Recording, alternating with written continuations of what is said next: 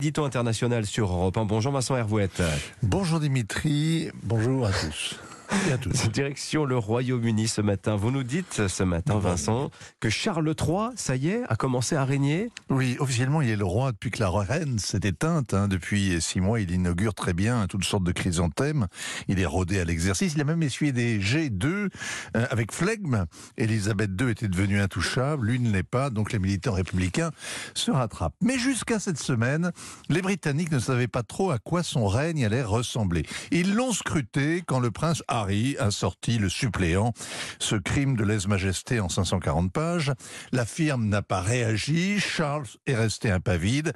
La presse People s'est résignée à attendre le sacre début mai, en se demandant si les Sussex seraient invités, en pinaillant sur le protocole, dans la frustration générale. Et puis, coup sur coup, deux événements viennent de révéler Charles III.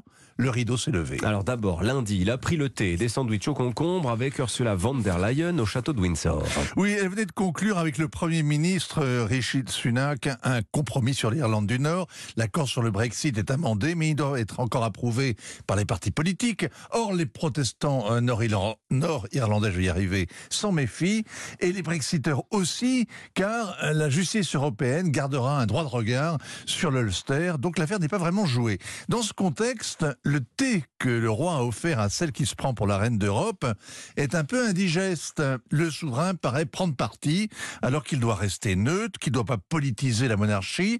Il ne peut pas invoquer le protocole parce que Ursula von der Leyen n'est pas chef d'État. Buckingham s'est défendu en faisant savoir que le Premier ministre avait suggéré cette audience. Le Premier ministre a fait savoir que c'est la présidente von der Leyen qui était et Bruxelles a fait savoir que Londres avait insisté. Au bout de ce chassé-croisé très hypocrite, il semble bien que Charles III ressemble beaucoup à Charles, prince de Galles, qui envoyait des lettres au ministre pour donner son avis.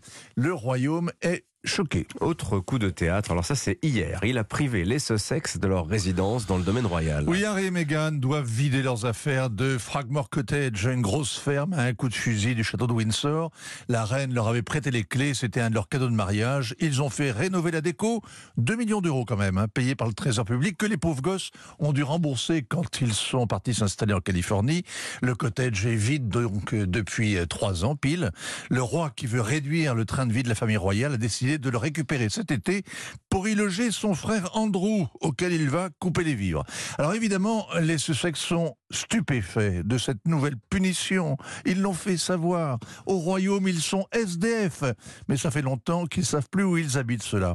Charles allume sans doute un contre-feu pour faire oublier la tempête dans la tasse de thé et personne ne lui reprochera de saquer les enfants gâtés. Dans tous les cas, Charles III décide et agit sans peur et sans pitié. Il n'a pas encore sa couronne, mais il règne. Enfin. Ah tiens, il paraît que ça se bouscule, bouscule pas au portillon du côté des vedettes pour venir chanter le jour du couronnement. Même Elton John a refusé.